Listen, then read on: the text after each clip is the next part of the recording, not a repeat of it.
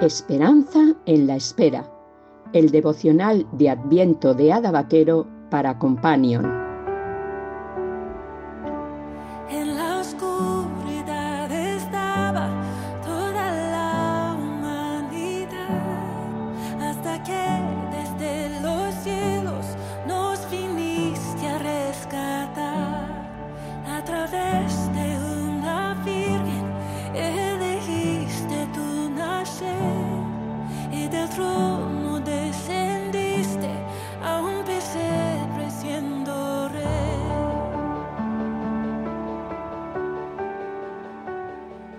Día 16 de diciembre.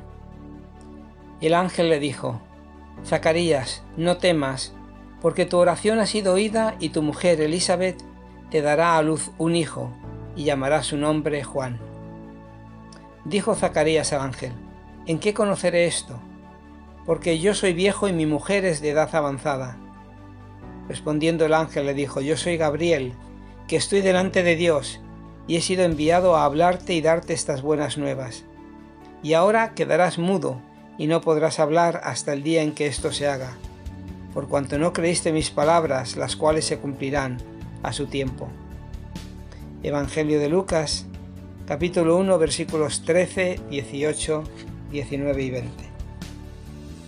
La verdad es que Lucas nos da una información bastante completa de esta pareja, Zacarías era un sacerdote de la clase de Abías, que ejerció el sacerdocio en los días de Herodes, rey de Judea.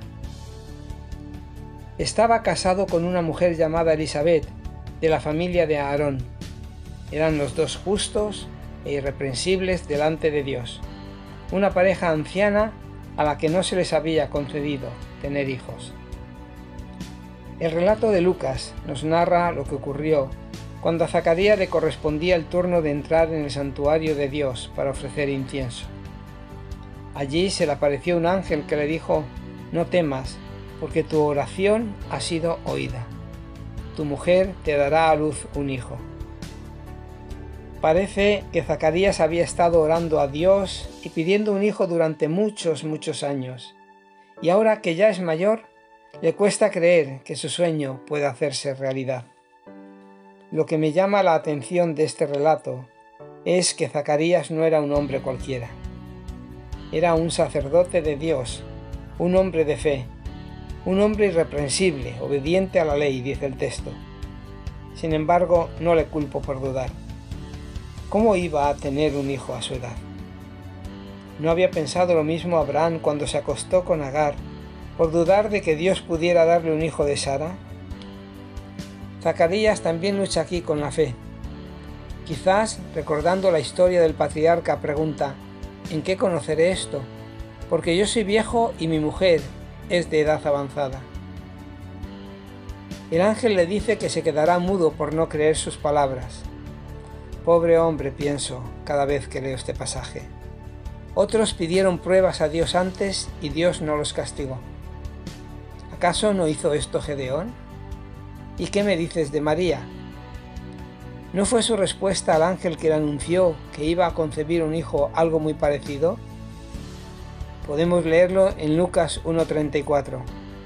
¿Cómo será esto? Pues no conozco varón. Entonces, ¿cuál es la diferencia entre estas personas? Dios conoce nuestro corazón. No es lo que hacemos o decimos, sino si en nuestro corazón la fe lucha con las dudas, o si simplemente pensamos que Dios llega demasiado tarde. Aún así, Dios en su misericordia lo único que hace es dejar a Zacarías sin palabras. Y ahora quedarás mudo y no podrás hablar hasta el día en que esto se haga, por cuanto no creíste mis palabras, las cuales se cumplirán a su tiempo. Al menos durante nueve meses Zacarías tuvo tiempo para pensar, arrepentirse de su incredulidad y alabar a Dios en su corazón. Y al cumplirse el tiempo recuperó el habla y pudo dar gloria a Dios por su obra gloriosa y milagrosa.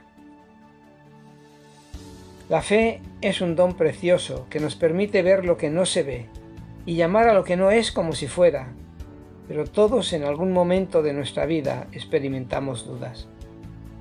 Especialmente en aquellos casos en los que parece que las promesas de Dios se tardan. Puede que la duda nos asalte.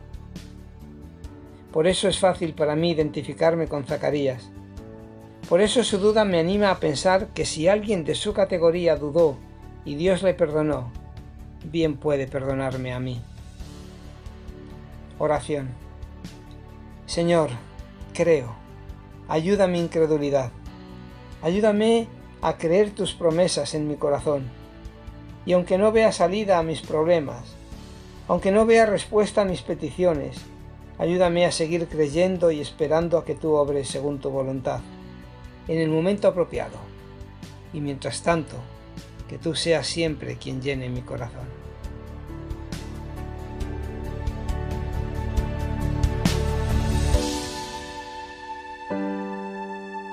Companion, la Asociación para el Cuidado de los Mayores, te ha ofrecido Esperanza en la Espera, mientras llega la Navidad.